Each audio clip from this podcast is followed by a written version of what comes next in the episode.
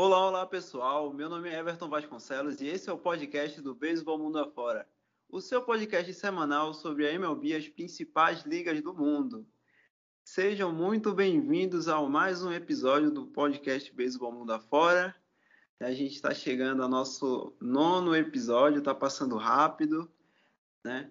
É sempre muito bom estar com, com todos vocês aqui, é sempre muito bom falar sobre beisebol, né? Sobre beisebol da MLB, que por enquanto está parado, beisebol é, em outros países do mundo, né? E sempre com essa galera legal que está aqui com a gente, né? O Mouta, a Paula, né? E os convidados que a gente tem trazido ultimamente, tá? É, já vou adiantar que hoje a gente trouxe mais um convidado. No último programa a gente é, convidou o Guto, né, o, o administrador da página Yankees Brasil, e hoje a gente trouxe outra pessoa que está lá na comunidade de beisebol do Twitter, sempre compartilhando conteúdo sobre o Dodgers. Né?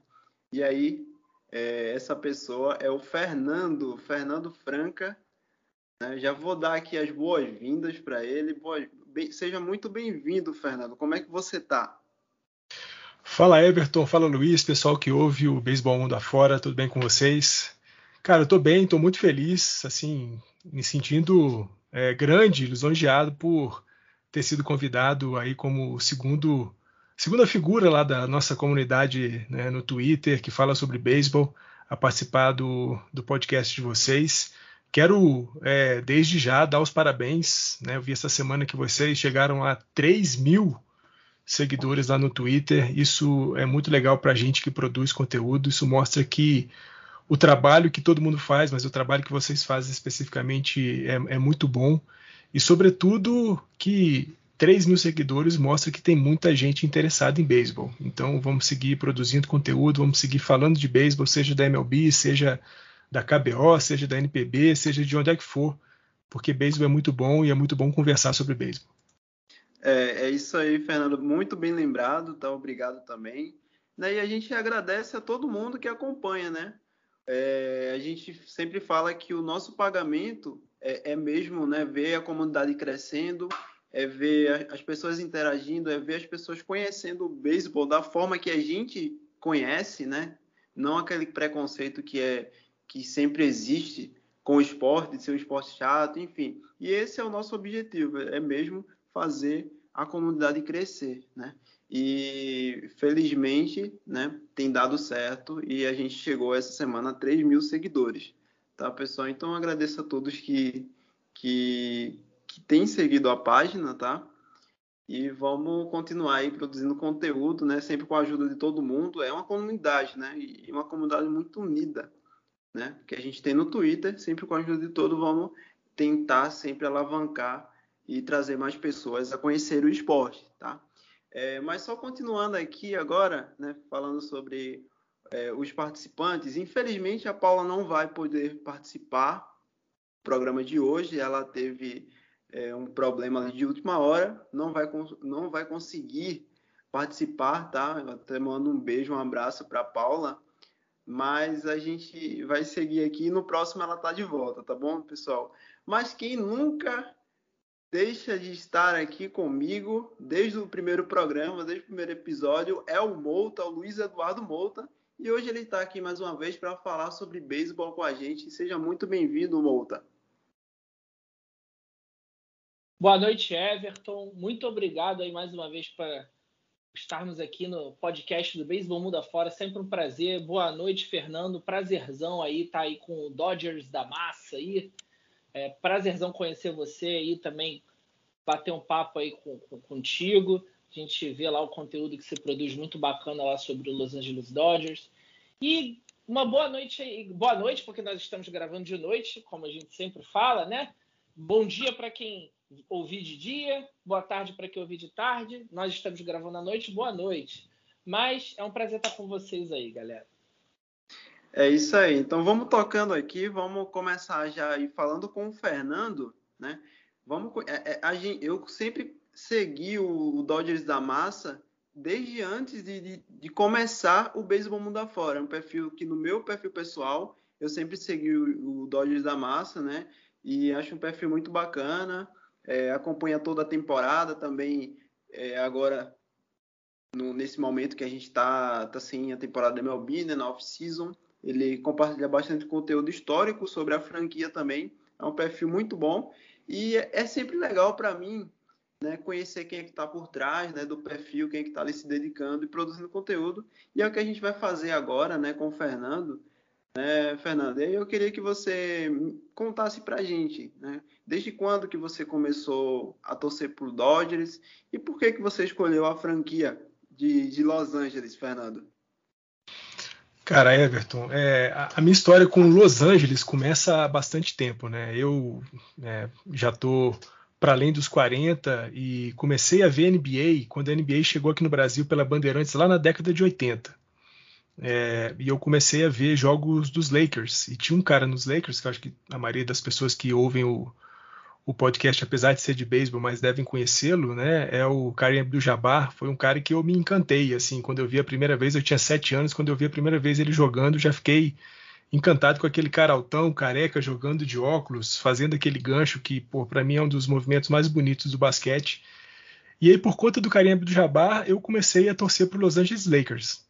E daí, então, eu defini que é, qualquer time de Los Angeles que aparecesse em qualquer outro esporte, seria o meu time é, para a torcida.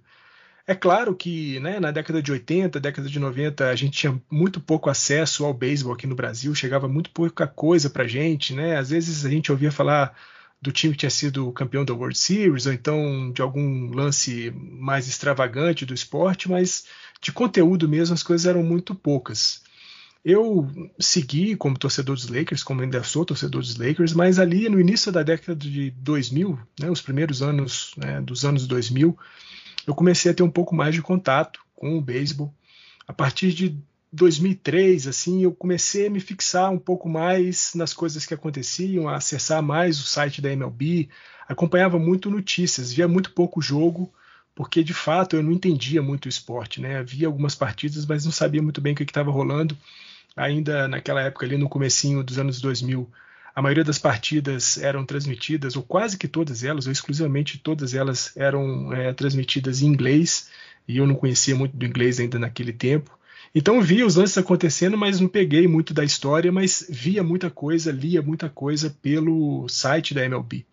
E aí, em 2003, eu já sabia um pouco do Eric Gagne, do Deunomo, né? E Deunomo que tinha voltado para os Dodgers, né? ele tinha passado um tempo no Boston Red Sox e tinha voltado para os Dodgers em 2003, tinha lá também o Polo Duca, o Adrian Beltre, o Sean Green, eram os grandes caras desse time de 2003, e ali eu comecei a me interar mais sobre os Los Angeles Dodgers, saber um pouco mais da história do time e tudo mais, até que em 2008, quando o Manny Ramirez foi jogar nos Dodgers, ali eu me defini como torcedor dos Dodgers de vez e passei a ser assim um torcedor eu estava conversando um pouquinho antes com o Luiz, né? Fiquei sabendo que nós dois somos vascaínos e a partir dali eu me tornei um torcedor dos Dodgers como eu torço para o Vasco. Então, assim, eu, eu, tenho de fato muito amor pelos Dodgers. É um time que eu tenho admiração pela história, admiração pela história esportiva, pela história é, social do time e tudo mais. A gente sabe, a maioria das pessoas que ouvem sabem que né, o, o Jack Robinson foi o primeiro jogador negro a atuar na MLB. Ele né, era um jogador dos Dodgers ainda no, no Brooklyn, né, quando o time da, jogava lá no Brooklyn. Então, é um time que eu admiro muito por tudo, pela questão histórica mesmo, pela questão esportiva. E ali, quando a chegada do, do Manny Ramirez, em 2008 em diante, aí eu virei um fanzaço. Vi a chegada de Clayton Kershaw, vi ali naquele time da tinha o, o Jeff Kent, tinha o, o Russell Martin, o, Adrian, o, o André Ethier, que é um dos caras que, assim, eu acho, sou fãzaço do, do, do André Ethier. Então, ali eu me tornei de fato um torcedor dos Dodgers e aí nunca mais parei até chegar nas redes sociais, começar a pensar um pouco num projeto que eu tinha com os amigos é, chamado Esportes da Massa, a gente cobria todos os, os, esportes das ligas americanas, NBA, NHL, NFL e MLB. E eu era o cara encarregado de coordenar as coisas é, sobre o do, do, projeto na parte da MLB. E ali eu escrevia sobre os Dodgers e alguns outros times. E quando o projeto acabou é, não dando muito certo, não foi muito para frente, eu tinha criado o Dodgers da Massa justamente por conta desse projeto. projeto acabou, mas a ideia do Dodgers da Massa, da, do Dodgers da Massa ficou. E aí ficou hoje que, pô, eu vejo que tem muita gente, né? Eu fico pensando, até pouco tempo atrás eu abri o, o, o perfil há pouco mais de dois anos, vai fazer três anos agora em 2022, e assim, é, numa na última temporada teve uma escalada de, de, seguidores muito grande. Isso me deixou muito feliz, não pela quantidade de seguidores, claro, mas por saber que quando as pessoas estão procurando a gente, né, porque eles estão interessados pelo esporte, estão interessados pelo time. Foi como eu falei, né? Vocês chegaram a 3 mil seguidores. Isso é muito bom, porque a gente sabe que tem pessoas se interessando pelo esporte. Uma pena que agora ele esteja parado. Esse local é um negócio que pode manchar um pouco a imagem do, do, do beisebol, principalmente da MLB. Mas é muito bom saber que tem gente que lê o que você escreve, que debate o que você escreve, que interage com você quando você é, publica alguma coisa. Então, foi dali, do Los Angeles Lakers, lá em 1986, que me fez ser um torcedor dos Dodgers na MLB, dos Kings na NHL e dos Rams na NFL. O Fernando, só uma dúvida aí, uma pergunta que não quer calar. Quando você começou a se afeiçoar pelos times de Los Angeles, por que não foi o Angels? Por que, que foi o Dodgers? O Angels ele já existia na época ou não? Não, sim, o Angels é, já existia, cara, mas aquilo, né? O Angels não é de Los Angeles, né? É, o Angels é. é. de, é de Anaheim, apesar de, assim, o time já foi Califórnia Angels, já foi Anaheim Angels, e agora eles, é, eles são o Los Angeles Angels of Anaheim, né? Então, assim, o Los Angeles Angels de, de Anaheim é uma coisa meio confusa. É, não é o time de Los Angeles e eu não sei, cara. Eu acho que eu gostei do azul e branco. Acho que foi isso que, que me chamou mais atenção e muito por conta do Manny Ramirez. O Manny Ramirez foi um cara é, marcante é, para me definir como um torcedor de fato do Los Angeles Dodgers. Tá certo. É isso aí. É, é, um, é uma história um pouco comum, né? Assim, para gente que, que acompanha os esportes americanos, né? A gente começa a, a, acompanhando uma liga, né? Gosta de um time de uma cidade e aí vai é, um, um, time vai puxando o outro, né? Principalmente essas cidades com esporte forte, como Los Angeles, Nova York, Boston, né? É, é, é um, é algo bem comum né, das pessoas irem é, se apaixonando pelos times da própria cidade. Né? Então foi o caso do, do Fernando aí, né? E aí recentemente, Fernando, você pôde assistir, né? Os Dodgers finalmente ganhando o título da World Series. É, e aí eu queria trazer também um pouco de polêmica aqui, não sei, quero saber qual é a sua visão, né? Porque muita gente desdenha né, desse título de 2020, né? Que por causa da temporada, né? Que teve apenas dois meses, foram 60 jogos na temporada regular, né? E aí muita gente não não dá o devido valor a esse título dos Dodgers, né? Agora na temporada 2020. E aí eu queria saber qual que é a sua visão sobre esse título, né? Como que foi aí, como é que você encarou e você acha que é, esse título vale menos porque teve uma temporada menor? Qual que é a sua visão, Fernando? Cara, assim, eu, eu não tenho como. É, eu, eu, na verdade, não entendo, não entendo mesmo por que, as pessoas acabam diminuindo esse título. É, é claro, a gente tem que é, fazer uma análise a partir das condições que estavam colocadas. Né? A gente estava é, no ano de pandemia, foi a maneira com que a MLB encontrou de fazer uma, uma temporada. A temporada foi mais curta, de fato, 60 jogos, mas os playoffs foram inclusive maiores do que os playoffs são naturalmente. É, os 60 jogos foram para todos os times, né? Não foi os Dodgers que jogaram só 60 jogos, enquanto outros times fizeram 100 jogos, 160 jogos ou qualquer coisa que o valha. Todos os times disputaram a mesma quantidade de jogos na temporada regular. É, os Dodgers e os times que foram para os playoffs e quem chegou até a final, né? Dodgers e, e Tampa Bay Rays, fizeram mais jogos do que naturalmente se faz nos playoffs. E mais, é, se a gente estivesse falando de um time que nos últimos anos não chegava em playoff, não frequentava a World Series, poderia até considerar que foi um lance de sorte. Mas os Dodgers já vinham dominando a divisão oeste da Liga Nacional desde 2013. né, com campeonatos consecutivos, era o melhor time de uma divisão que tem o San Francisco Giants, que foi um dos grandes times aí dos anos 2010, 2012 e 14, né? Afinal de contas, o time foi, foi tricampeão da World Series nesse tempo.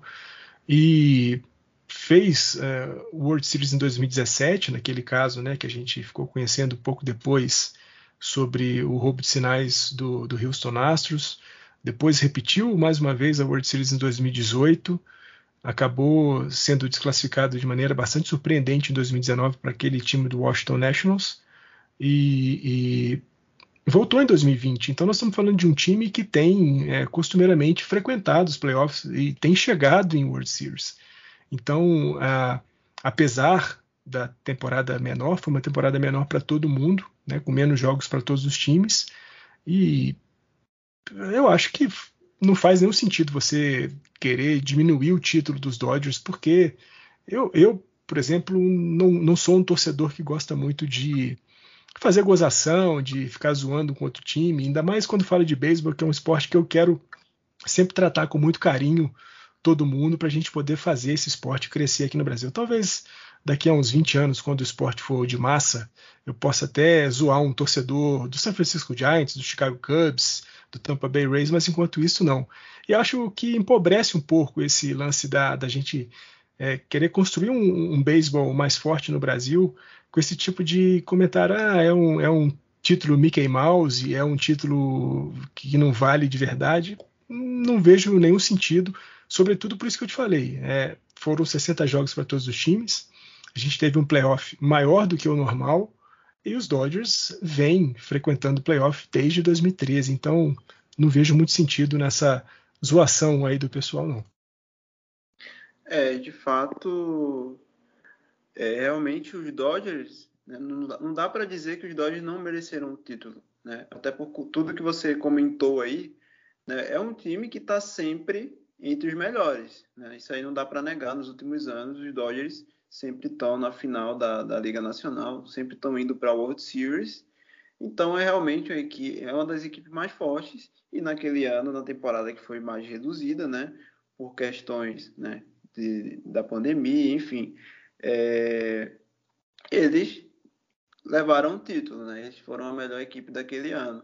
Né? E aí a visão do Fernando sobre, sobre isso. Era um assunto que eu queria trazer aqui até para entender como é que é é a visão do, de, dos torcedores. E, né? e, Everton, deixa eu só completar, né? É, nós estamos falando de também uma temporada de 2022 que já vai ser uma temporada menor do que o normal, né? É, a gente está vendo as negociações aí entre MLB e MLBPA, né, Associação de Jogadores, é, nas negociações com os donos de, de franquia, com a própria MLB, e já foi anunciada a, o cancelamento dos sete primeiros jogos de cada um dos times. Então nós estamos falando de uma temporada que hoje vai ter só 155 jogos. Pode ser que mais jogos sejam cancelados e que a temporada fique ainda menor. Há algumas projeções é, que falam de uma temporada começando ali pelo início do mês de maio. Então a gente perderia aí já praticamente dois meses de temporada. E aí, o que, que, a gente vai falar? O time que for campeão da temporada de 2022 vai ser um campeão menor do que outro? As condições que estão postas são essas, né? É, exatamente. A gente vai falar mais sobre o lockout da MLB, né? Situação aí que a liga se encontra um pouco mais daqui a pouco, né? É, mas realmente se encaminha para que mais jogos sejam cancelados, tá? Até porque até agora, né, desde desde aquela semana que não houve é, acordo e a liga cancelou a primeira semana, não teve nenhum avanço, né? Então eu acredito que infelizmente vão ter mais jogos cancelados na temporada regular, né?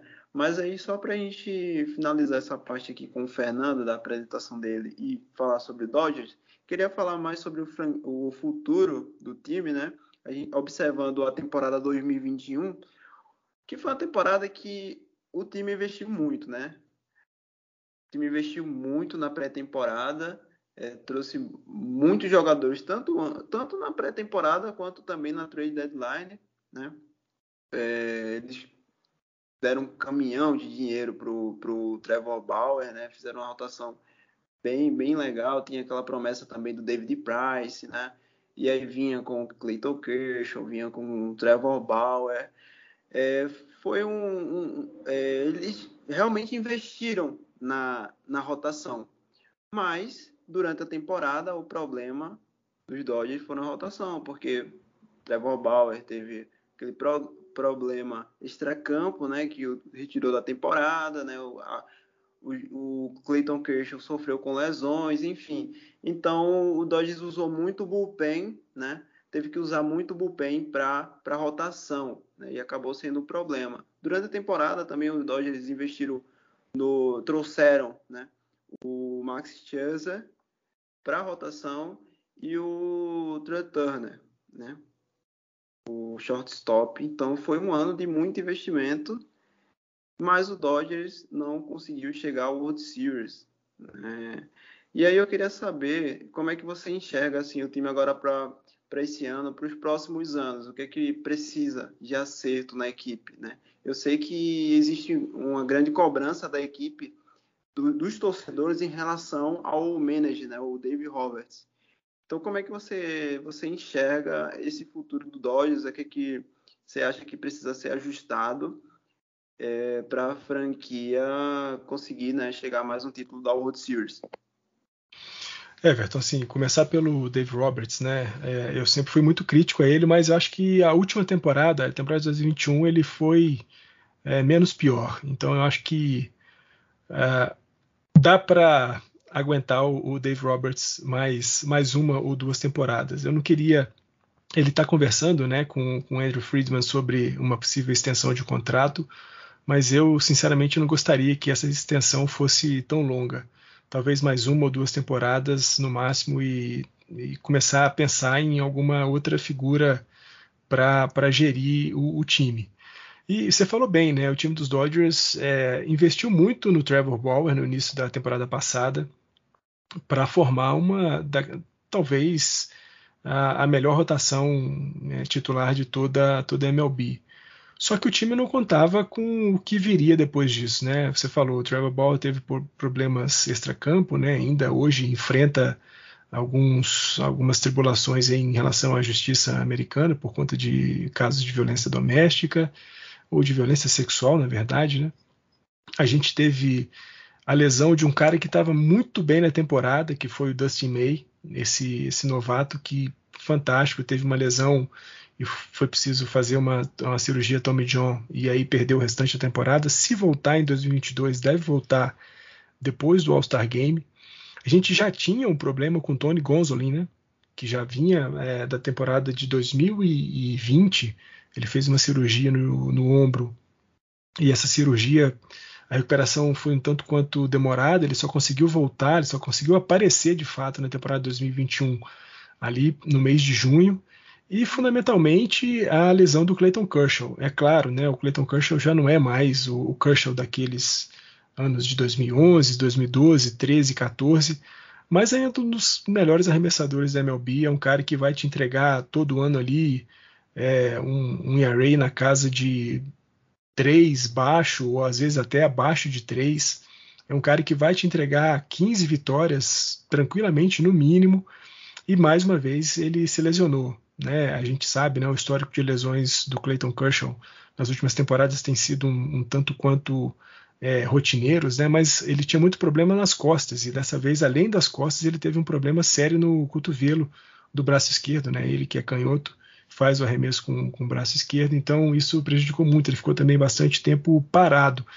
Então eu acho que essas, essas baixas na rotação acabaram fazendo com que os Dodgers tivessem que se movimentar depois para tentar trazer o, o Max Scherzer. O Max Scherzer chegou, foi um cara muito importante para os Dodgers durante a temporada regular, sobretudo naquela disputa né, com o San Francisco Giants, né, que foi até o último final de semana, até na verdade, o último domingo de temporada regular, o último dia de temporada regular, os dois times brigando pela liderança da divisão oeste da Liga Nacional, mas é, talvez por uma sobrecarga de trabalho durante esse tempo que ele teve com os Dodgers, né, durante a temporada regular que ele fez com a gente, ele acabou estafando o braço e não acabou não conseguindo aparecer nos playoffs. e isso também fez muita diferença para a gente. Né? A gente conseguiu ainda é, passar pelo San Francisco Giants naquele, naquele divisional, na série divisional, que foi muito importante, né? Porque era uma série histórica, a primeira vez que os dois times se enfrentavam em playoffs, e seria muito importante para qualquer um dos dois times, né? Sair como vencedor, afinal de contas, a gente sabe da rivalidade histórica entre esses, essas duas franquias, que vem desde o tempo que os dois times é, eram times do, de Nova York, né? O San Francisco Giants, New York Giants e o Los Angeles Dodgers lá, Brooklyn Dodgers. Então, essa é uma rivalidade histórica e foi muito legal vencer essa série contra os Giants, mas uma rotação titular que tinha basicamente Walker Buehler, Julio Urias e o Tony Gonzolin jogando mais ou menos foi complicado para poder fazer os playoffs, sobretudo quando a gente encarou o Atlanta Braves, que acabou sendo campeão da World Series, porque foi um time que se descobriu muito forte, principalmente com seu infield, né? Ali com Fred Freeman, com Ozzy Alves, com o, o, o Dansby Swenson. Então, assim, os caras, o Austin Riley também, os caras muito bons. É, o bullpen deles jogou muito, a rotação também atuou muito bem. Então, acho que assim é, foi, foi pesado para os Dodgers essa, essa, essas baixas é, na rotação titular e acho que essa deve ser a grande preocupação do time para essa temporada de 2022, né? Definir o que, que vai acontecer com o Trevor Bauer. O que a gente lê é, geralmente sobre o Trevor Bauer na imprensa americana é de que há rumores de que ele não volte a arremessar pelos Dodgers, é, mesmo que ele não seja condenado é, a nada na justiça americana. Mas já houve um desgaste muito forte com, do Bauer com os seus companheiros, do Bauer com a organização. Então acho muito difícil de fato que o Bauer volte a, a arremessar. A gente tem o Clayton Kershaw, que esse ano é um agente livre, então para que o Kershaw volte, os Dodgers vão ter que oferecer um novo contrato para ele. E aí resta saber como é que vai ser desenhado esse, esse novo contrato com o Clayton Kershaw.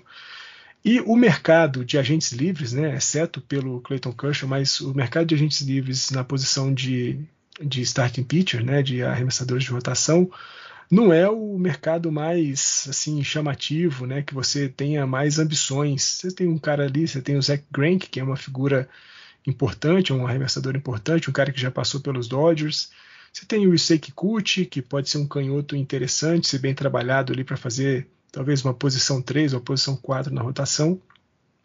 E no mais é tentar alguma coisa no mercado de trocas. Né? A gente já tinha lido algumas coisas sobre uma possível troca dos Dodgers com Cincinnati Reds pelo Luiz Castilho, pelo Sonny Gray, uma troca também dos Dodgers com Baltimore Orioles pelo, pelo Mins são coisas que a gente só vai saber depois que o lockout acabar, né? Afinal de contas, por conta do lockout, a gente não está podendo ver nenhuma negociação, nem em mercado de troca, nem em mercado de agentes livres. Mas, de fato, para os Dodgers voltarem a ser competitivos ou se tornarem de fato é, favoritos a qualquer coisa na temporada 2022, a rotação titular precisa ser fortalecida, já que né, o bullpen se mostrou muito forte na temporada passada e exceto pela possível saída do Kenley Jensen, que é outro agente livre dos Dodgers, mas que há a possibilidade dele voltar, continua sendo um bullpen muito forte, com Graterol, com Blake Trinan e, e, outras figuras importantes, Alex Vezia, Phil Bickford, são caras que apareceram e são é, é, ficaram muito grandes, ficaram muito importantes para a franquia, além, claro, né, dos moleques que podem vir das minors, né, tem já alguns nomes que começam a, a, ser sondados aí como possíveis aparições durante a temporada. A gente tem o Andrew Jackson, arremessador, a gente tem o Ryan Pepio, outro, outro arremessador, Bob Miller, são os caras que podem aparecer aí em 2022. Eu acho que para os Dodgers mesmo a grande necessidade é a rotação, né, Fernando? Porque assim, como você falou bem, o plantel dos Dodgers já é forte, o bullpen deles é, foi bem na temporada passada e eu acho que conseguiu boas adições ali. Eu gosto muito do Blake Trinan. Blake Trinan, para mim, é, é, quando ele jogava na Liga Americana, eu já achava ele um dos melhores relievers da liga. Ele é muito bom. Acho que foi uma baita adição dos Dodgers. E o Bickford é um jogador também muito promissor. Acho que também foi uma bola muito dentro dos Dodgers, dá mais entradas, mais minutagem para ele, porque ele, eu acho que ele tem tudo para se desenvolver num reliever ainda melhor, né? Eu acho que o, a questão dos Dodgers mesmo é rotação, bastante a questão da, da rotação, né? Porque de resto o plantel está bem montado. Né? Ah, não, sem dúvida. Os Dodgers precisam trabalhar muito na rotação. O problema da rotação para os Dodgers e para qualquer outro time que tenha né, essa mesma necessidade é o mercado, né? O mercado não está muito é, favorável para essa posição, como eu falei, né? A gente tem algumas alguns nomes interessantes, mas não é nenhum nome muito grande, né? Afinal de contas, talvez o maior nome do mercado de agentes livres é, já tinha sido é, contratado pelos Mets, né? O Mark Scherzer é, fechou um contrato maravilhoso para ele com o New York Mets. Então já saiu do mercado ali em dezembro mesmo, um pouquinho antes é, do, do local de ser decretado pela liga. E ficaram alguns jogadores que podem ser importantes, mas não é nenhum, não são nenhum deles é, é um ace. Nenhum desses caras vai chegar para ser o arremessador número um, ou até mesmo número dois do time que eles, eles forem jogar. Então, é, os times que tiverem com alguma necessidade de, de rotação titular vão ter que trabalhar muito no mercado de trocas e aí, acho que essa é uma das vantagens dos Dodgers, né? Apesar de a gente saber que nunca é bom perder grandes prospectos, mas os Dodgers têm é, uma, uma farm system muito forte, muito sólida, com jogadores que é, impressionam outras organizações, que muitas outras organizações acabam querendo esses caras. E talvez nesse mercado mais restrito de arremessadores titulares, arremessadores de rotação, ter uma farm system forte pode ser um atrativo para as trocas. Então é isso aí. Fernando falando aí sobre, sobre os Dodgers, né? Falou, contou pra gente um pouco sobre a história dele, sobre os Dodgers também, né? A visão dele aí sobre o futuro da franquia.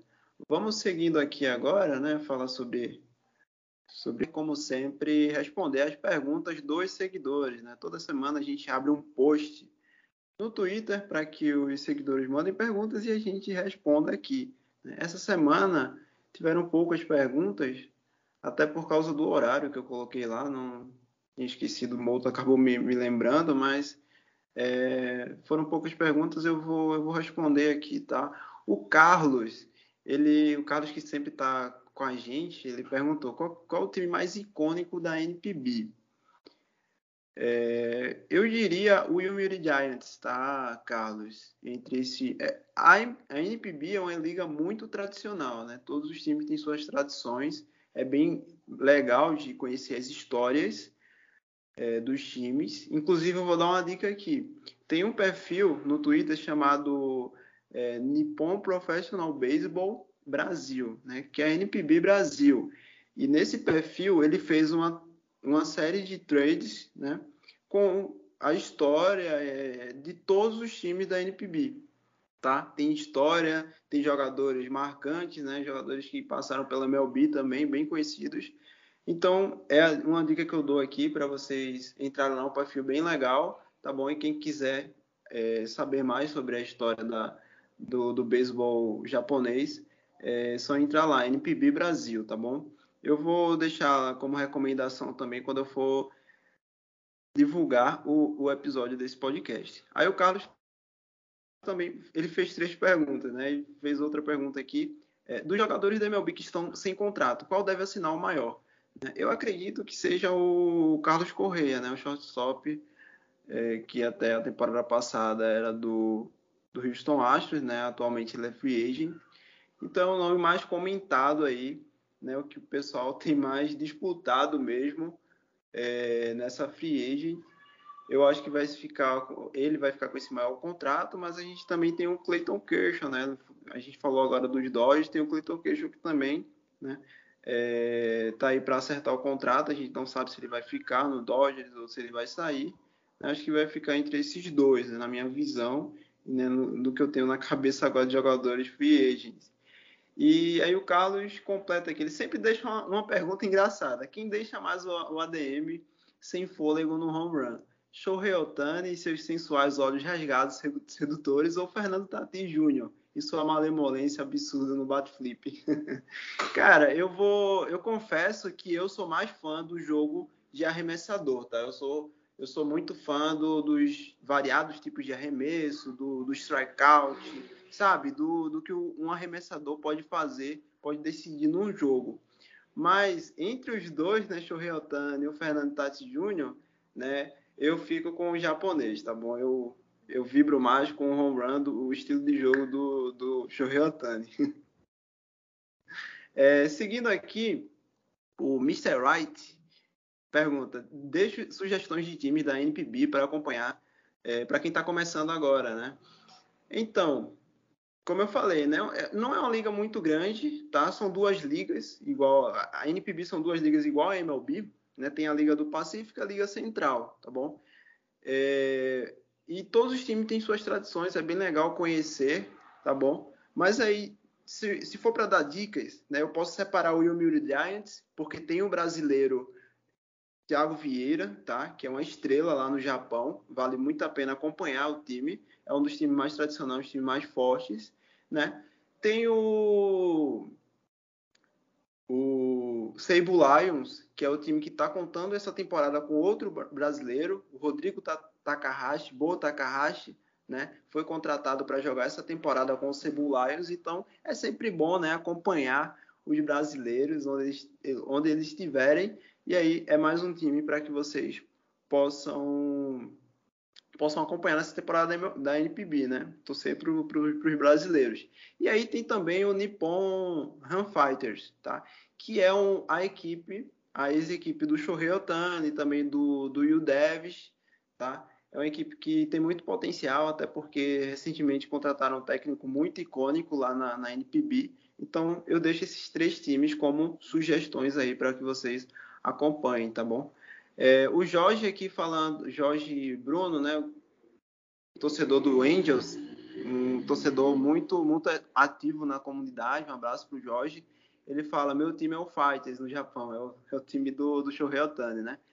E aí, só para completar aqui, tem a pergunta: time da NPB que parece com os Reds para eu torcer. É, o Jorge já, já respondeu aqui, é o Hiroshima Toyo Carp, né? Porque se você for ver o, o logo, né, a logo desse time é muito parecida com a logo do Cincinnati Reds. Então é, já foi respondido aí, eu, eu tô confirmando aqui, tá bom? Um time que parece muito com os Reds na, na NPB é o Hiroshima Carp, tá bom? E agora eu vou chamar o Mouta aqui agora para que ele comente né, um pouco sobre, a, sobre o lockout da MLB. Né? Na, na, última semana, a MLB e a Associação de Jogadores se reuniram todos os dias para tentar um acordo a tempo de não cancelar jogos na temporada regular. Né? Eles se encontraram todo dia. Houve muita expectativa né, em volta disso, né? dos fãs, enfim, todo mundo que, que acompanha a MLB mas no fim não houve acordo. A MLB acabou cancelando a primeira semana de jogos e aí ainda está nesse impasse, né, Moto? E agora? É assim, rapidamente, vou pedir para você explicar o que é, que é o lockout. Tem muita gente que ainda pergunta que, que, por que está em greve a liga. Então, é, explica rapidamente o, o que, que é o lockout, por que, que a liga está em greve e me fala, Mouta, quais que são os maiores é, impasses? Por que, que ainda não está saindo? Por que, que não está saindo esse, esse acordo entre a MLB e a Associação de Jogadores? Everton, o que, que acontece? É, a liga é, tem as, as, franquias elas celebram os contratos com os jogadores em que é, conforme eles vão brilhando vão ganhando cifras milionárias, né? Mas todos os contratos, toda a relação entre as franquias da MLB com os jogadores, elas são regidas por um acordo coletivo de trabalho né, que rege é, as relações das franquias com os jogadores em relação ao tempo de serviço do jogador, é, que é um, uma, um indicador que se conta para que o jogador se transforme num agente livre e possa ser disputado no mercado, né? Quando o jogador vai é, o pessoal brinca, o pessoal vai, o jogador vai botar o dinheiro no bolso, vai ganhar dinheiro. É, ele vira um agente livre por conta do tempo de serviço, que é um, um indicador da relação da franquia com o jogador. Também tem várias outras coisas, salário mínimo de um jogador de minor league, de ligas menores. E todas essas relações, toda essa relação é pautada por esse acordo coletivo, que venceu em 1 de dezembro de 2021. Esse acordo coletivo venceu, ele acabou ali e teria que ser é, realizada uma nova negociação entre as franquias e o sindicato dos jogadores, é meu BPA, como o Fernando já falou aqui, que é a Associação de Jogadores. É uma, um, teria que ser feita uma negociação para a celebração do novo acordo. Foi tentado um pouco no final do ano passado, embora Muita gente ficou com a impressão de que foi tentado menos do que se poderia essa negociação no final do ano passado. Como era de se esperar, não se chegou a um acordo. E aí o que, acontece nesse tipo de ocasião? Né? Como o Fernando e o próprio Everton já falaram aqui, é, a, as franquias elas propõem um acordo os jogadores não aceitam, elas fazem um lockout. O que, que é o lockout? Elas fecham as portas elas cortam todo tipo de relação existente com os jogadores. É, é, é, engraçado, né? Porque quando você normalmente pensa em greve, o pessoal aqui adapta o termo lockout para greve.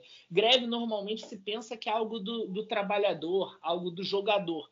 Mas o lockout da MLB, na verdade, ele é as, as franquias cortando relações com os jogadores, tendo em vista que o acordo coletivo de trabalho que regia a relação entre jogadores e franquia venceu. E aí, como o Everton colocou, foram feitas várias reuniões, eh, não se chegou a um acordo. É, cortaram essas duas primeiras séries de jogos de todos os times na temporada regular, foram cortados esses jogos, né? São os sete primeiros jogos. E hoje ia ter uma reunião novamente entre o Sindicato dos Jogadores e a Liga, mas essa reunião parece que não demorou muito e não teve tanto progresso. A sensação que se tem é que se voltou a estaca da semana passada. Os pontos que estão tendo muita divergência entre jogadores e liga é o, o, o limite de é, o limite de, de, de, da taxa competitiva, né, que em inglês é, é, o Competitive Balance Threshold, que é o limite de, de salários que as franquias têm para pagar a, a, aos jogadores é, sem que eles tenham que pagar uma punição, sem que eles tenham que pagar uma taxa. A MLB ela não tem um teto salarial como a NFL, né? mas ela tem uma, um limite, né? que é esse, essa sigla que se chama de CBT, é o Competitive Balance Threshold, que é um limite que, se a franquia, nos salários daquela temporada, ultrapassa esse limite, ela paga uma taxa. E se, essa, se esse descumprimento desse valor ele acontece um ano, depois no ano seguinte, no ano seguinte essa taxa aumenta. No primeiro ano, é, era vai se confirmar ainda nesse acordo agora, mas antes, o, o, primeiro ano de descumprimento, essa taxa era de 20%. No segundo ano, ela passava para 32%. E no terceiro ano, ela passava a 62,5%. Então, assim, é, esses percentuais estão em negociação, nesse, dessa negociação da liga com os jogadores, mas a grande divergência é o limite da taxa. Os jogadores eles acham que esse limite tem que ser maior. Os jogadores falavam em, esse, desse limite na ordem ali de 240 milhões de dólares e a liga ela tá na negociação, as franquias estão estabelecendo ali 220 milhões. Então tem uma diferença ali que já foi maior na última temporada. Esse, esse valor, esse limite, ele foi de 210 milhões. E aí, agora existe essa diferença entre os 240 milhões ali no entorno que os jogadores querem e os 220 que a liga está oferecendo. Outro ponto também, estava havendo divergência dos salários do, jogador, do salário mínimo dos jogadores, o piso salarial dos jogadores. Os jogadores estavam propondo um piso de 775 mil, né? A liga estava propondo um piso menor de 600, em torno de 600 mil, se eu não me engano. Então também tinha uma diferença grande ali que tem que ser acertado. E também esses eram os principais pontos. Também tem a questão do pool, do, do, do valor do, do, dinheiro que ia ser acumulado para distribuir aos melhores jogadores de ligas menores, né, que é, é o que chama o pool da, da minor league. Os jogadores estavam querendo um pool da ordem, se não me engano, é 75 milhões, e a, a Liga estava propondo 20 e estava chegando agora, nas últimas negociações, a 30 milhões. Então, isso também tem uma distância muito grande entre as partes. Então, esses três pontos são os que hoje estão causando mais divergência entre as partes, tá? E, e ainda tem algumas coisas ainda a serem acertadas. Infelizmente, a, não existe uma perspectiva a curto prazo de se ter um acordo, porque ainda os, a, as distâncias entre os valores desejados ainda é já, já melhorou, melhorou bastante, já foi muito pior, mas ainda tem um caminho a ser percorrido nessas negociações. É, e assim, Multa, não, a gente vê que não é só também uma questão financeira, né? Ambas as partes estão fazendo bastante ajustes ali no jogo, né? e, e é algo que a gente vai falar agora. Né? A gente já viu que nas últimas semanas foi anunciado que a, que a MLB né, não vai ter mais arremessador no line-up né, na Liga Nacional. Né? A gente sabe que era, era algo normal, era uma diferença da Liga nacional para a Liga Americana, né, que o, rebate, que o arremessador fazia parte do line-up, ele também rebatia na Liga Nacional. E aí ele, a partir de agora, né, ele não, não vai ser mais necessário a presença do rebatedor no line-up, tá bom? É uma das mudanças aí que já foram anunciadas. E agora tem muitas outras mudanças que as, ambas as partes estão negociando, né, e que vieram à tona aí na, nas últimas semanas, a gente trouxe alguns aqui, nas principais, né? O fim do shift, né? Um, a liga está buscando aumentar o tamanho da base, né? Colocar um pitch clock para que o pitcher tenha um tempo é, limite para fazer o arremesso e um playoff é, expandido, né? Um playoff com 12 ou 14 equipes, tá bom? A gente vai abordar esses temas agora. Eu vou intercalar, tá bom? Vou perguntar a opinião do Fernando sobre uma mudança, uma possível mudança, e perguntar também para o Mouta é, o que, que, ele acha sobre é, uma mudança diferente, sobre outra mudança. Né? Então, eu vou começar com o Fernando. É, Fernando, sobre o, o, fim do shift, o que é que você, o que, que você acha? Primeiro, explica para as pessoas o que é, que é o shift, né? Muita gente não sabe. E aí já, já emenda falando o que, que você acha sobre essa proposta de banir o shift na MLB? Bom, shift é uma movimentação defensiva que os times fazem de acordo com a menor ou maior probabilidade de determinado rebatedor colocar a bola num ponto do campo. Então, se o cara rebate a bola mais para o campo direito, o infield se movimenta mais para o campo direito a fim de tentar ali, por conta dessa maior probabilidade de rebatidas para o campo direito, é cercar a bola e fazer a defesa. E a mesma coisa acontece quando o cara tem um pouco mais de facilidade de rebater para o campo esquerdo, o shift, é, o infield se movimenta um pouco mais para o campo esquerdo a fim de fechar os espaços para que a bolinha não, não passe por ali. É, eu acho que o banimento do shift é, é, é radical, é muito radical. É, eu, eu gosto do shift, eu acho que o shift é uma forma de você é, fazer com que o jogo se desenvolva, né? A, a, qualidade do jogo se desenvolva, não só do ponto de vista defensivo, porque afinal de contas a gente já vê uma, uma, um crescimento da especialidade defensiva é, dos times, de alguns jogadores, mas que, sobretudo, os caras que estão rebatendo sejam capazes de é, se aperfeiçoarem a ponto de baterem esses shifts. Então, acho que assim, banir o shift é, é radical. Eu acho que você poderia limitar algumas movimentações do shift. Né? A gente via muito o San Diego Padres fazendo um shift mais agressivo, colocando o Manny Machado quase como um jogador de outfield, né? Ele ficava bem avançado na grama já, mas bem avançado lá perto do outfield, lá perto do campo é, centro-direito. E eu acho que esse tipo de shift ele é muito radical e meio que deturpa um pouco da, das regras e da, da, rotina do jogo.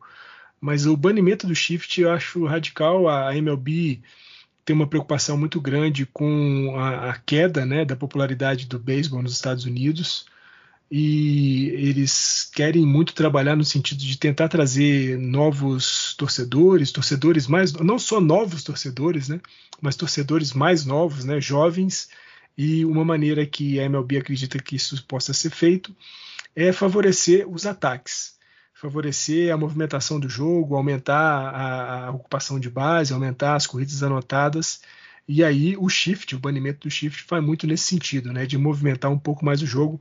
Mas eu acho que o banimento, a exclusão completa do shift é um tanto quanto radical. Eu preferiria que eles tentassem adequar um pouco uh, a, limitação da movimentação da defesa, mas o banimento eu acho radical. É isso aí. Eu tô, eu tô também com o Fernando, tá? Eu tenho uma opinião também dividida em relação ao banimento do shift por completo. acho muito radical, tá? Óbvio, tem alguns shifts que eu não gosto, tá? Eu acho muito, desculpa até a palavra, mas, mas bem escroto algum, algum tipo de shift, tá bom?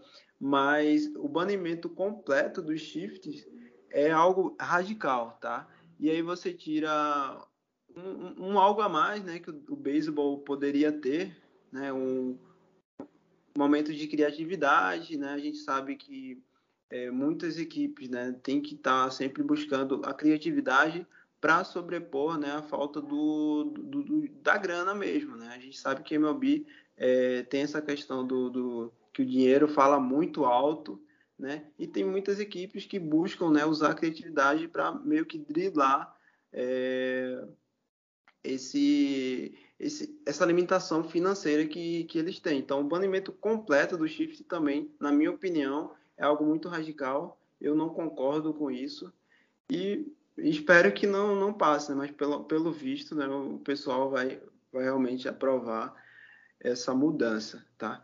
E aí, falando sobre outra mudança também, que é muito discutida há bastante tempo, né? E que divide muito, muitas opiniões também, é o, o pitch clock, né? O relógio ali, o, o tempo para limite para o pitcher fazer um arremesso, né, Mouta? E aí você acha que é uma mudança que vai ser bem-vinda para o jogo, para MLB? Everton, eu concordo com. Das mudanças propostas, a única que eu concordo totalmente é o pitch clock. Eu acho que o, é, é, é interessante ter um relógio ali contando o tempo para o pitcher arremessar. Né? A, a ideia que está sendo testada nas ligas menores é que assim que o pitcher recebe a bola para arremessar, começa a se contar e nas ligas menores o tempo que estava sendo testado era de 30 segundos, né? Eu acho que é um tempo bem suficiente. Só que ontem eu vi uma ponderação conversando com o Fernando que eu achei muito interessante, assim, eu não tinha pensado nisso e assimilei bem a ideia que é o seguinte: eu acho legal o pitch clock para a temporada regular, mas o, o playoff da MLB, cara, ele tem uma característica tão diferente em relação à tensão do jogo, cada arremesso podendo mudar tanto assim o resultado de uma partida ou mesmo de uma série de, de playoff, que em playoff eu não colocaria o, pitch clock, eu deixaria normal como é hoje. Porque a gente perderia um pouco daquela tensão e poderia até, de certa forma, empobrecer um pouco a qualidade do jogo, porque em playoffs você tem os melhores pitchers ali. Então, de certa forma, é, é bom você dar a oportunidade dele ter aquele tempo a mais para realizar o arremesso, logicamente que sem exageros, mas, mas eu achei essa ideia interessante. Eu sou a favor do pitch clock, mas em playoffs eu não colocaria. É isso aí. Também outra outra outra questão que eu tô, tô aí com multa, tá? E aí foi um, um ponto bem importante que o Fernando trouxe, né? Não, não utilizar essa regra no, nos playoffs, porque é o que o Moto falou, playoff é outra coisa, né? É, é, algo de concentração mesmo. Às vezes o pitch está ali numa situação, né? Primeira e segunda bases ocupadas, nenhum eliminado, e aí, pô, vai é, apressar o pitcher, né? Sendo que o arremesso é, um, é algo que precisa de bastante concentração, né? Para ser executado. Qualquer errinho ali um, uma rebatida bem encaixada, né, muda bastante né, o cenário do jogo. Então, não acho que essa, essa regra, é, essa mudança seja bem-vinda para os playoffs, né? É, e aí, falando em playoffs, né, é, a gente vê que a liga tem bastante interesse em expandir né, os playoffs atu o playoff atual, né, o modelo de playoff atual da liga. Hoje a gente vê que são cinco times de, da Liga Nacional e cinco times da Liga Americana, né, dando aí ao todo dez times indo para os playoffs. Né? E aí a gente vê a liga querendo 14 times indo para os playoffs e os jogadores é, propondo 12. Né? A gente se encaminha aí para realmente o, a expansão dos playoffs, Fernando. E você vê isso com bons olhos ou acredita que a, a temporada regular vai ficar, né, mais o, o, brilho da temporada regular vai ficar ameaçado, né, com tanto time indo assim para a fase decisiva do campeonato? Bom, é, sobre essa expansão dos playoffs para 14 times, eu tenho algumas é, boas preocupações. É, primeiro, eu acho que para uma liga que tem é, 30 times, você classificar 14 para os playoffs, você está deturpando a competitividade, né? você está estragando a competitividade. Quando você possibilita que quase a metade da liga é, faça os playoffs, a competitividade foi para o ralo e você está interessado apenas em contrato de televisão. Isso é uma das coisas que o Rob Manfred gosta muito, né? Contrato de televisão só para recapitular, né, rememorar o pessoal que está ouvindo a gente, os playoffs de 2020, né, daquela temporada encurtada, é, foram vendidos, é, os direitos de transmissão foram vendidos para TBS por um bilhão de dólares. Um bilhão de dólares. Então, a gente sabe muito bem do que, que o Rob Manfred gosta: dinheiro. Então, classificar 14 times para os playoffs eu acho exagero. 12 eu já não gosto. É, eu acho que eu estava conversando com o Bira, no Biratan Leal, e ele falou uma coisa que é que me chamou a atenção, que é importante. A expansão dos playoffs precisa ser acompanhada de uma expansão do número de franquias da liga. Se a gente estiver falando de uma liga com 32 times, mais duas equipes entrando, uns playoffs, o playoff de 12, eu acho que é bastante interessante. Mesmo para 32 times, 14 times se classificando, eu acho exagerado. E principalmente, né, a gente pensando em 14 times se classificando, são sete times de cada lado, seriam os primeiros e segundos colocados de cada uma das divisões, com a melhor outra campanha. Isso implicaria, talvez, necessariamente que os primeiros colocados de cada uma das ligas, Liga Americana e Liga Nacional, ficassem numa espécie de bye, que é o que acontece né, com, com a NFL. As melhores campanhas passam a primeira semana de, de disputa dos playoffs de folga, esperando a classificação de outros times. E a gente sabe o quanto que ritmo no beisebol é importante. Você submeter duas equipes que se classificaram como as melhores de cada uma das ligas a uma semana ou alguns dias de descanso para além daquilo que é o necessário para o jogador, a gente pode estar tirando o ritmo de um time, enquanto o outro que estava disputando ali uma série é, de três, uma melhor de três, por exemplo, vai chegar para essa série contra esse time melhor, mais aquecido, mais é, adrenalizado e tudo mais, o que pode levar a uma certa vantagem para esse time. Então, eu não gosto da expansão dos playoffs para 14 times, para 12 não é o melhor, mas ainda dá para aceitar, afinal de contas você está classificando o primeiro e segundo colocado de cada uma das divisões das duas, das duas é, ligas. Mas não gosto, de fato, não gosto nada dessa expansão para 14 times. É, e uma última mudança, né, bastante comentada também, eu acho, e acredito que essa seja mais a menos impactante, né, pelo menos na minha opinião, né, que a, a liga está propondo aí aumentar a base né? visando né, incentivar mais roubos de base, deixar o jogo mais dinâmico, porque na verdade o que a liga está querendo propor, né, o objetivo da MLB com essas mudanças é tornar o beisebol um esporte mais atrativo né, para iniciantes, um, esporte mais assistível, né?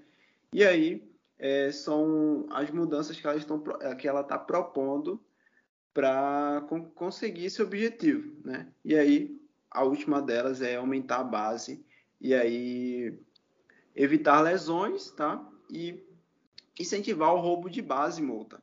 Você acha? O que, que você acha dessa mudança? Olha, Everton, eu não, não, concordo, não. Eu acho uma mudança que. Eu entendo o propósito, mas eu não acho que seja uma mudança que efetivamente vai trazer muito mais benefícios. Entendeu? Eu acho que hoje na liga nós já temos vários jogadores, principalmente esses novos que estão aparecendo na liga, com bastante apetite para roubar base.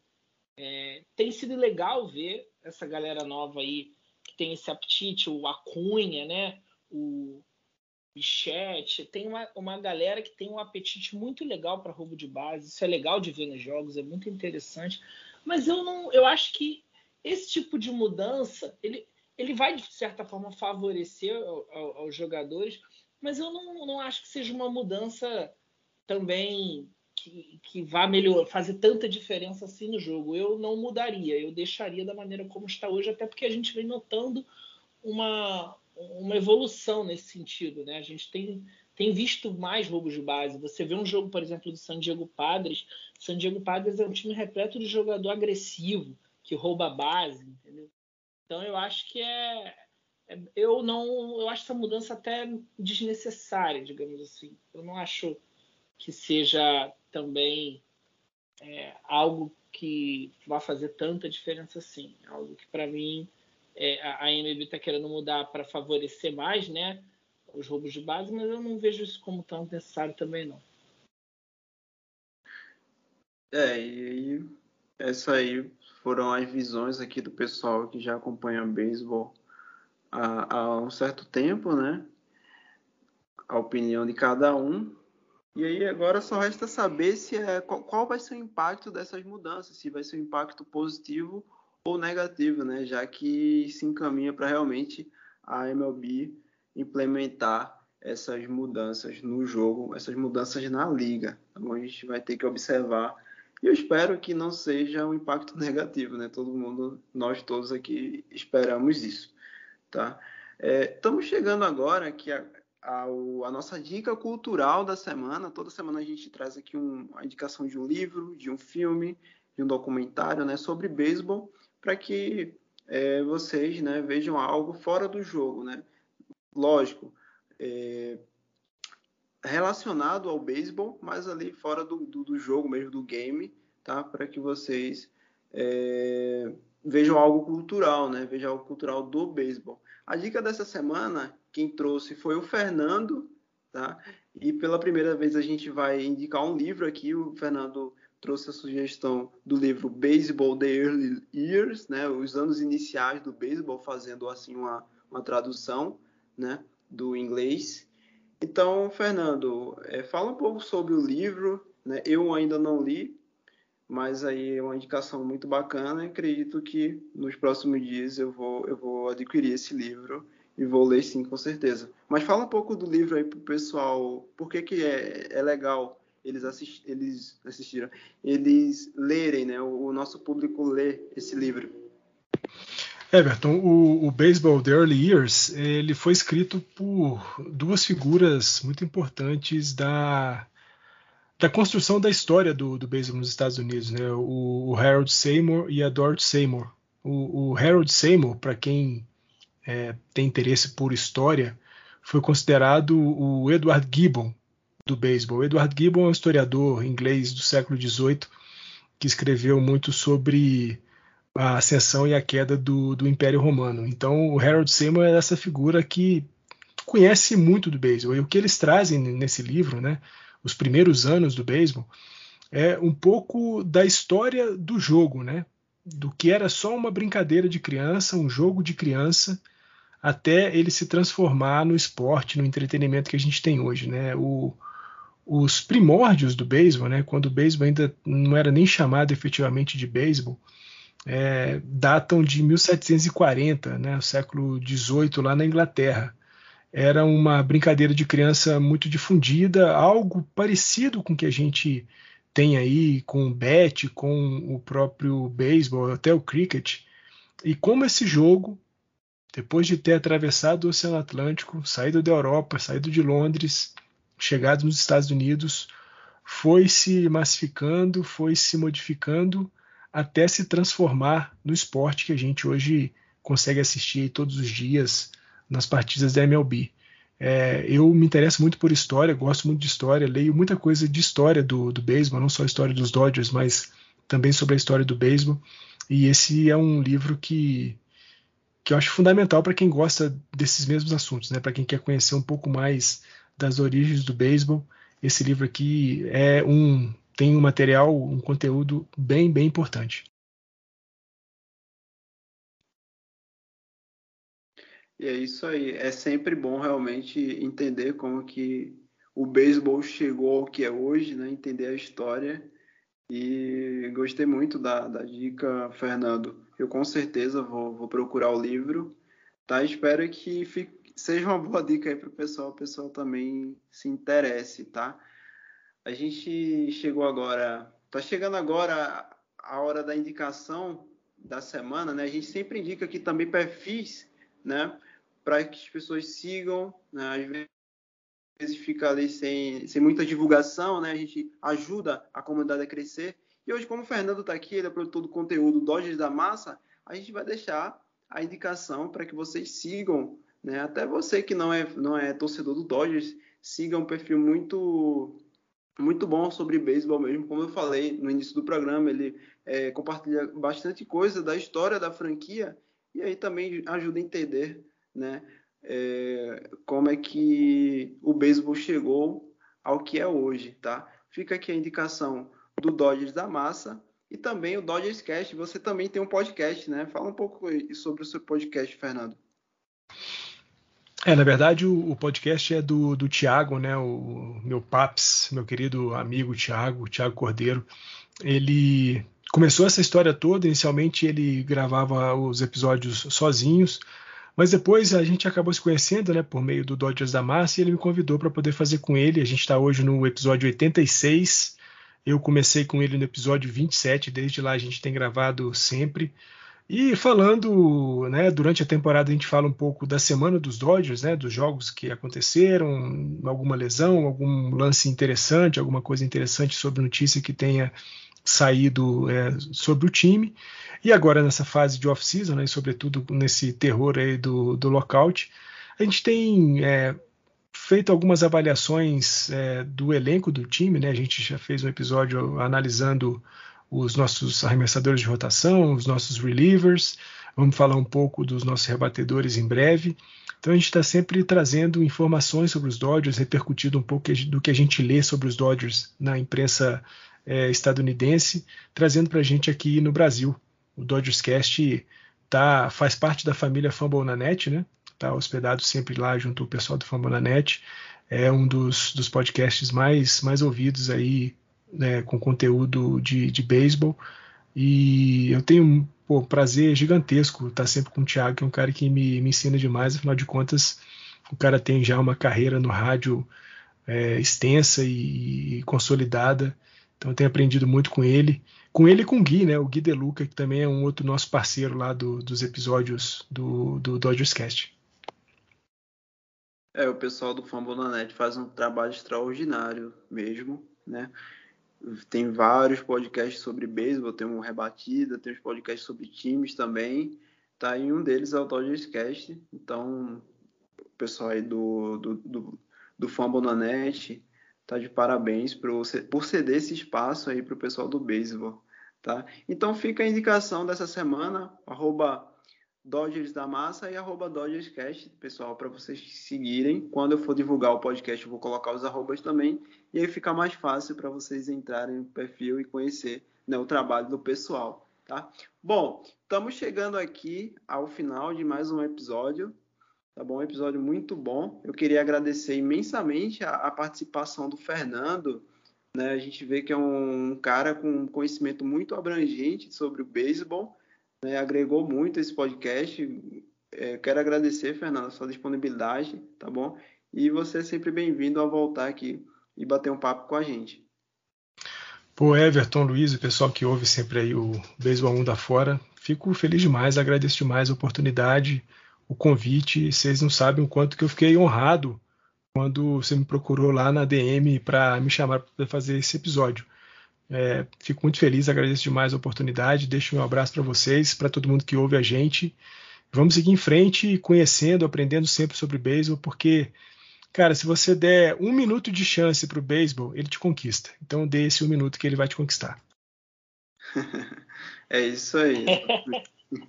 e, e aí, me despedindo agora também aqui do Mouta. Mouta, como sempre, muito obrigado né, por participar de mais um episódio. É, como sempre, aí com comentários muito, muito pertinentes sobre o beisebol, sobre a MLB. Tá, Mouta? Então, muito obrigado. Eu que agradeço, Everton. É sempre um prazer a gente estar aqui junto nas semanas. Um grande abraço para o Fernando. Prazerzão conhecer também, que a página, a página lá do Dodgers da Massa. Continue crescendo, produzindo conteúdo de qualidade. Tudo de bom aí para você, o Fernando, e para você também, Everton. Um grande abraço, meu querido. Então, a gente está chegando ao fim de mais um episódio. Esse foi o episódio número 9 do, do Beisebol Mundo Afora. Espero que vocês gostem. Na próxima semana a gente vai estar tá aqui, tá?